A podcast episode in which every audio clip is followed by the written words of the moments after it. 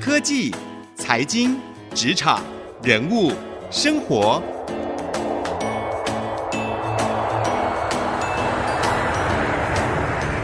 创意领航家。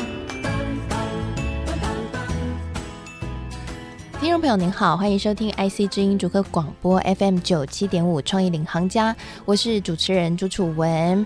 投资理财是许多人认为人生当中都应该去学习理解的，但是如果你不是本科系毕业的，譬如说像我们听众朋友很多可能是念科技相关的，理工科相关背景，可能在学校的时候没有去上过正统的金融学系相关的课程，要踏入投资理财，有时候心里就会怕怕的，很怕呢这个。投资不好，结果损失了自己的本金，或者是呢，外面大家都推的商品到底是好还是不好呢？也没有办法去做一个判别。所以呢，投资理财到底如何可以从一个完全不懂到能够进入到这个领域里面，是许多人都希望可以达成的一个目标。那今天呢，我们节目当中我就为各位邀请到了一位投资理财的达人，他自己呢就是理工科背景啊、当初也在网络上面。嗯，希望可以找到一个投资理财自学的方法。走着走着，他就把他的这些投资理财所学到的一些心得，在网络上面分享。如今呢，已经是网络上相当知名的，特别是针对小资族或者是初学者必看的一个经营的部落格，而是他们必看的这个市场先生的部落格，在上面呢，分享了许多入门投资理财应该有的一些正确的观念。那今天我们就邀请到市场先生许纪元来到我们节。目当中来跟我们聊聊，我们创业领航家这个生活当中有创意，投资理财也需要一些好的 idea 来帮助我们，可以去。精进我们这个生活上面资产的配置啊，或者是让我们这个生活上面理财上面可以更加的有一些好的安排和分配哦。那到底要这个创意怎么来呢？应该怎么样去思考这件事情呢？今天我们就要请教纪元了。你在网络上面分享了非常多有关于投资理财入门的一些好的概念啊，也推荐了很多的书哦。你自己也是读了非常多的书嘛，嗯、那从中去截取到前人的精华。那你当初是？如何突破这个门槛的？因为我们刚刚节目一开始有聊，你是理工科背景嘛，一开始其实也没有学过这些金融相关的东西哦。那你那时候学也很辛苦，对不对？对。你怎么样去突破瓶颈，到从完全不懂到有一天你突然觉得，哎，好像有一点理解投资理财这件事了？我一开始在学习的时候，其实我们都会先去问身边的人嘛，但我发现我身边的人好像都对这件事不是很了解。然后接着我们会去看书啊、看电视之类的。但是其实看一看，甚至那时候我还是学生，所以我也去修财经系的课，比方投资学啊那些。但是我发现，哎，其实我都听不懂 那些他们到底在讲些什么。然后到开始我真正觉得比较有突破，我觉得有几个点。第一个是我那时候就是觉得我一定要想办法把这件事情学会，所以其实我没有给自己预设什么立场或限制，我就什么。东西我都去试，就是反正我就觉得，反正就试试看。对，神农氏尝百草的精神。对，然后第一个你自己亲身试过之后，我是建议，如果你只是想学，你不要投太大金额进，就小额就好。当你进去之后，你就会体会到中间的波动，然后你就会一直去想为什么。我觉得对我真正比较有大的成长的另外一个关键，我觉得是，呃，我那时候大概上研究所的时候，然后我们就会开始看一些数据，不管是。也许有的是技术分析啊，可能教你画线图啊，或者是给你一些策略，嗯、或者是一些财报数据这样子，或者是一些筹码面数据。就是当你看到这些资料的时候，因为可能理工科系的关系吧，对，我们第一个事情就会讲，嗯，你讲的是真的吗？我就拿数据来验证看看。嗯、然后那时候我们就会自己拿 Excel，然后把那个数据资料全部历史资料都拉出来，然后看看到底书上讲的或人家电视上讲的是不是真的。然后果然是很理工科男生会做的事情。哎、欸，可是这个对于投资理财的学习其实很重要。对，因为数据一拉，你就会发现好像并不是很多你他们听起来讲起来超超有效的方法，但过程并不是你想象的那样。对对，有的结果可能就是不好，就那个东西已经没有用了。然后有的东西其实它哎它结果是有赚钱，但它过程可能起伏非常的大，那可能跟你想象的完全不一样。也许有些人用这些方法，他之所以可以。成果不错，是因为他可能还有别的 know how 在，他只是说他只讲了 A，他没有告诉你 B、C、D 要怎么做。那所以如果你就贸然使用了 A 方法，那你可能就不会得到好结果。但是我们如果有先去看过数据，其实你就可以避免掉这种状况。嗯哼哼，所以那个时候你也是从数据来学习投资理财这一块。其实投资理财有很多像是一些重要的观念，是许多人。需要在一开始入门的时候先掌握的，因为很多人可能没有办法一开始就像你一样去建立一个数据，然后做 Excel 表。但是有一些概念是通用的，可以让自己在投资理财上面是相对的比较安全稳固的，不容易被骗的。可不可以跟我们分享一些你觉得重要的一些投资理财概念？譬如像资产配置，或者是一些如何避免风险的方式？我觉得投资理财其实我们可能有的时候我们会觉得。重要的是操作的方法，但是我们可能要回归过来，是投资理财对我人生的意义到底是什么？那像有的人投资理财对他的意义是说，哦，我要靠投资理财用很高的报酬率赚大钱。那有的人没有，他就只是说，哦，我今天就有一笔钱，我不想要这笔钱只有定存的报酬率，我想要好一点，但是我不想要波动太大。就是我觉得理解自己要什么是还蛮重要，因为你会发现很多人他。其实他只是想要稳定，但是他可能听到别人跟他说什么方法报酬率很高，他就去操作了。但是其实那可能不是他要的。嗯，所以要先理解自己的风险属性。对，理解自己想要的目标是什么，然后理解自己可以承担的风险是什么。说不定有的人根本其实不用投资啊，比方说很多大老板，其实他生意也做得很好啊，他财务上也没有什么需求啊，但是听到别人讲投资，他自己没有做。就觉得很想要，但是其实他真的需要吗？好像也不一定啊。嗯，或者是他其实可以用一个最保守的方式，例如说像定存，对，那或者是说偏退休族的那种，一年追求个三趴到五趴的报酬，对他来说可能就非常大了，因为他本金很多。对，对不对？所以每个人状况其实不大一样。那你认为初学者一开始哦，应该要怎么样去踏入到这个领域呢？我觉得最好的方式，当然还是。先把书跟网络的资料看完，然后因为这些其实是免费的资讯来源，书也很便宜啊，一本就两三百、三四百而已。嗯、但是其实要写出那些书，人家可能都要花一辈子做研究，真的。对，所以其实 CP 值很高。但是因为投资理财它又不是一个有绝对标准答案的东西，所以有时候我会建议说，你如果对一个领域很有兴趣，比方说你对。价值投资很有兴趣，我会建议就是这个领域你尽量多看几本不一样的书，因为你会发现，好像到最后你会发现每个人讲法都不大一样，嗯，每个人做法都不一样，那互相比较之下，你就会。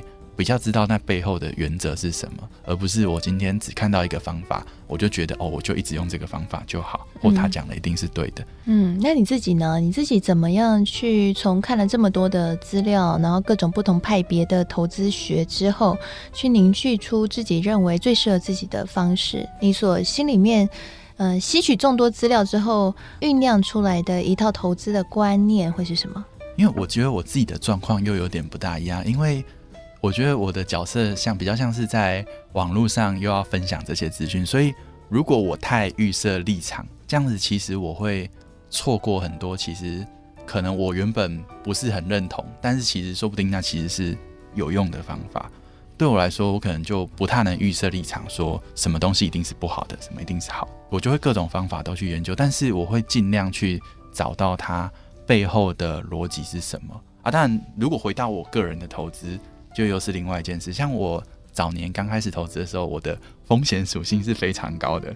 我一年可能赚五十趴或赔三十趴，是还蛮在早年的时候是还蛮正常的事情。但是到后来，其实当你资金越来越多之后，我也感受到自己心态有在改变，就是发现自己好像变得比较会怕风险，以前都不会怕。对，然后后来其实就发现，哎，其实我自己是不喜欢那么大的波动性。然后我发现我自己不喜欢看盘。那我就会去想说，那如果我不喜欢看盘，那适合我的方法有什么？那如果我不喜欢波动很大，那我应该用怎样的操作方法比较好？嗯，那可不可以给我们一个投资朋友一些入门的一些想要踏入这一块的听众朋友一些建议？你觉得应该要掌握哪些原则，然后去让自己在投资理财一开始的时候可以步入正途，而不是走到偏门去了？呃，如果要给一个建议的话，我会觉得是说有一个很重要的事情，就是说。你要假设你自己可能有三千万或五千万，因为我们在投资的时候，很多人刚开始的时候可能跟我一样，就是我今天五万、十万、二十万就开始了。嗯，但你会觉得这时候赚五趴，哎，十万块的五趴是，那你会觉得好像很少。其实那并不少，因为如果你假设你有五千万，嗯的时候，说不定其实五趴你就很满意了。好，但是你在钱少的时候，你会很想追求高风险。那再来是。有的时候钱少的时候用的那些方法，它资金放大之后，不见得能继续的被使用。为什么？呃，我觉得两个考量啊，有的可能是流动性的关系，就是有一些操作商品，它可能流动性没有那么好，它没办法容纳很大的资金进去。那有的是波动性的关系，就是它就波动性就是三五十趴，所以你二十万的时候，你可以波动三五十趴，反正也就顶多十万块而已。但是你两千万的时候波动五十趴就是一千万。其实投资商品也非常多哦，像定存啊、基金啊、股票啊、外汇啊、债券等等，还有 ETF，最近也很热门哦。那你自己怎么去看这么多琳琅满目的投资商品？你觉得如果对于一些呃小资族投资理财，或者像我们听众朋友有一些是要投资入门的，那他应该用什么心态去看这些投资商品？有哪些是可以去尝试？哪些是最好不要碰？其实我心里的想法是，我觉得投资商品没有好坏，只有适合不适合。但是因为它还是有难度的分别，我觉得比较入门的商品其实还是股票跟 ETF 会是比较适合大多数人的商品。那也许再加上基金这样子。嗯，嗯，所以像外汇那些都太难了吗？难是一个点，然后但是还有另外一个比较重要的点是说。所有投资商品里面，我们要把它做一个区别，在于是说，这个投资商品是不是零和游戏？因为有的是，有的不是。像股票哦，或者是债呃债券类的东西，它比较像是说，你今天就算放着，它的价值也是会，企业会持续赚钱，对，然后经济会持续成长，这些企业还债，诶，它就会有利息嘛，所以其实它是会持续增长的产品。嗯。但是像期货或选择权或者外汇，它是。并没有背后有一个成长的因素在，所以如果你做股票、期货，或甚至最最差最差做到定存，它长期的期望值是正的，但是另外一边是零和游戏，甚至你考虑手续费之后还是负。嗯嗯，对，那所以我们会说零和游戏其实是比较困难的战场，而且你一上场，你就是跟全世界最强的高手在做 在做战斗，但是其实另外一块市场会相对比较容易一点。嗯哼哼，那像股票啊，大家都会觉得股票好像风险很高哎、嗯，那你自己怎么看股票呢？还是你觉得其实股票也有很安全的操作的方式？我们应该用什么样的心态，或是刚入门的话，应该怎么样去做一个挑选会比较适合？对，如果刚入门的时候，其实最一开始会建议是分散投资。当然，分散投资会遇到刚刚前面讲另外一个问题，就是因为你分散了，所以它波动就小，波动小，如果你钱又少的话。你会觉得赚的少，但是我们要想象自己就是有五千万，对，嗯、那你想象自己有五千万，做分散投资最好的工具其实就是 ETF 或者基金。嗯，ETF 其实就是把很多不同的股票一篮子的囊瓜在一起啊，所以也等于是分散出去了。最近这个。嗯，元大台湾五十啊，或是高股息啊，都还蛮红的嘛，对不对？不过现在股价也很高哎、欸，嗯，所以股价高的时候，哎，我听过两种方法，一种是，哎，不管这股价高或是低，我就是定期定额的分批买，然后呢，也逼自己储蓄。那另外一种方法就是不能这样，因为这样会买在高点，所以呢，我们应该要存好钱了以后，一口气在它低点的时候再进场。所以你自己怎么看呢？因为这个就是牵涉到你要不要选时机点。那如果你持续一直买，比方定期定额，它就是比较偏向不选时机点的方式。对。那另外一个就是你选时机点，但是选时机点这件事情现在很有趣啊。像我们大概在二零一二、二零一三的时候，我身边的人就说啊，现在涨得好贵哦。但是后来还是继续一直涨，一直涨，一直涨，一直涨到二零一九，那中间每一年都有人在问啊，现在好贵，嗯，所以你如果要等，是不是其实中间也暗示着有着一些机会成本在？嗯，那我们掌握高低点的能力是不是真的很好？因为我们在说股市长期经济成长向上，比方说我们可能算下来，也许过去一百年大概是六点六趴左右的长期的年化报酬率，嗯，但是。这个长期年化报酬率，其实他已经把那些大空头都算进去了。那大家会问说，可是那我长期投资，我遇到空头怎么办？我觉得有数据就还蛮重要，就是像我们会用一种方法回去看，说我的这个方法到底在过去稳不稳定，能不能 work？是有一个叫 rolling test 的方法，就是我把过去一段时间一段时间的取任意十年。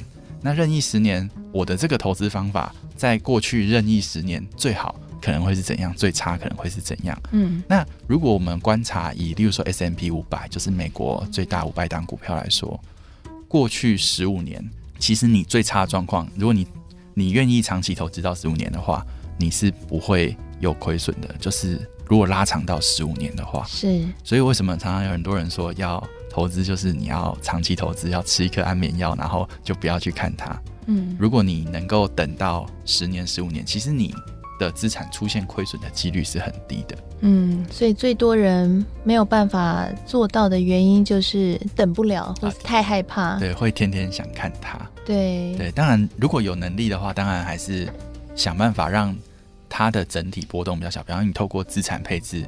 对之类的方式，嗯，好。那刚刚市场先生呢跟我们聊到，其实，在投资理财上面有很多不同的派别了。但是很重要的是，刚入门的时候，不管是什么派别哦，这个书都要大量的阅读了，然后从中呢去寻找出比较适合自己的方法，或者是呢也可以上市场先生的部落格，还有有呃为大家整理和分享的一些。那休息一下广告回来，我们继续从市场先生身上来挖宝，到底我们投资理财入门，他对于小资族。有什么样的建议呢？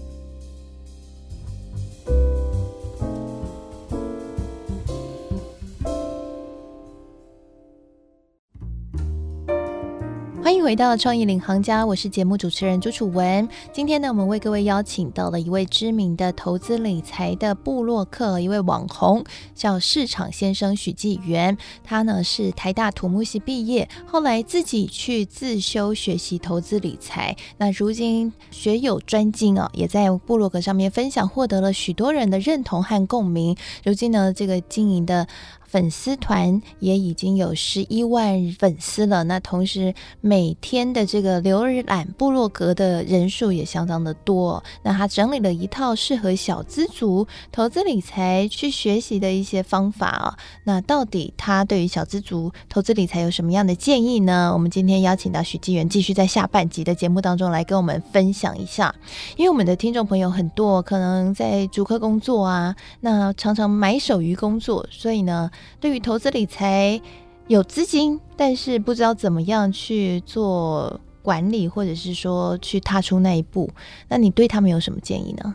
因为其实有很多的投资方法是需要花大量时间研究的，比方说，我可能要定期去 review 财报啊，或者是我可能我会需要对这个产业很熟悉、很了解，甚至我就是业内的人，你在操作起来才会相对比较有利，但是。我们不一定具备这样的条件嘛？我可能诶，我可能收入薪水很高，但是我大部分的时间我必须投在专注在我的工作上，而且这样其实对我的收入是蛮有正面的影响的。对对，那有一个很重要的考量就是自己的时间到底够不够？因为方法其实坊间有太多的方法可以学，但是大家可能会遇到的问题就是说，其实我学了，结果我没办法用，或者是我用的不好，怎么办？我觉得我提供一个比较基础。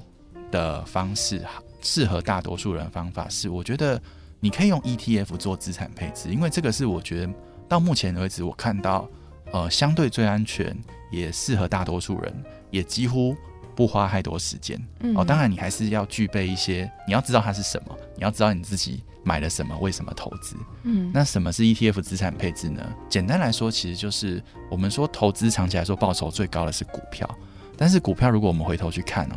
就是中间像 S&P 五百哦，美国最大五百档股票的指数，在零八年的时候还是有五十趴的回档。嗯，对。但是这五十趴回档不见得大家都受得了。如果你受得了，你就单纯投股市的 ETF，然后就一直买，这样就可以了。哦，那但是如果你受不了的话，资产配置就是一个解决方法。那资产配置是什么？就是我们今天除了股票以外，我加上其他走势跟它不一样的商品，甚至它是负相关或互补的商品。然后，例如说像股票最有互补性的就是债券，还有其他，比方说叫做黄金啊，或其他商品类，它们就是一些比较没有相关性的商品。那当一些没有相关性的商品放在一起之后，当然前提是它能创造正报酬啊。那这些没有相相关性的商品放在一起之后，其实你的整体的走势就会相对稳定，但是但是但是会牺牲一点报酬率，因为其实报酬率最高还是股票。嗯，就即使你整段空头你报下去再报上来，然后你没有散掉，报酬率最高的还是股票。嗯，那资产配置我们牺牲一点报酬率，我们可以得到相对好的稳定性，甚至可能空头的时候你同时一千万变五百万，但是你可能一千万顶多八百万，这样你相对就会安心很多。嗯，因为确实哦，投资一定有风险啦，就风险高或是低，想要赚取这个投资的利润，风险的承担是绝对不能够避免的哈，绝对不能够很贪心的。所以这个 ETF 或许配置上面就是一个牺牲部分，但是成全大我的一种方法了哈。那也适合小资族去运用。不过债券最近的市场状况也是很令人费解，这个直利率倒挂的问题也蛮。蛮令大家担心，这个金融风暴是不是要来了？你自己怎么看？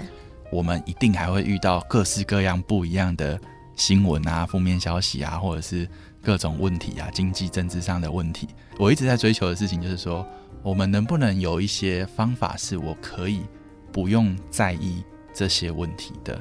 那像我刚刚讲的，其实资产配置的方法是可以帮你解决这些问题的。因为我们在讲很多经济问题的时候，有的是股票出问题。但股票出问题不代表其他类的，你说债券不一定有事啊，商品类不一定有事，不好的跟好的资产类别其实是不一样的。那透过这样的方式，其实我们就可以不用太在意说某个单一的资产。在某个时间点遇到什么状况？因为说真的，大家其实都要花很多时间上班，你可能也没有时间去研究直立率倒挂到底发生什么事情。对，下次如果又换个新闻，你可能又要再重新研究一次，而且研究完你也不会因此赚到钱。所以我觉得，能不能找到一些方式是可以让你的投资可以去忽略掉这些杂讯的方法，我觉得对大多数人是比较有用的。好，我们很谢谢市场先生许纪元今天来到节目当中，跟我们分享所有这个小资族在踏入投资理财入门的时候应该要有的一些正确的观念哦。其中很重要的就是资产配置了。那同时呢，这个各种不同的投资商品，在考量到自己的风险属性之后，都可以去做一些尝试和学习。但是，一开始金额一定要小哦，因为是在练习。那同时呢，也不要因为自己金额小，就认为这个报酬率很低了，因为呢，要把自己想象成是手握非常高的本金哦，做起来才有感觉。但知道这个重点是在学习了，一步一步慢慢的累积自己的实战经验，就可以越来越好了。提供给所有听众朋友参考了，也祝福大家都可以在投资理财上面有新的创意，开启新的人生。谢谢您收听今天的节目，我是创意领航家的主持人朱楚文，我们下次再会。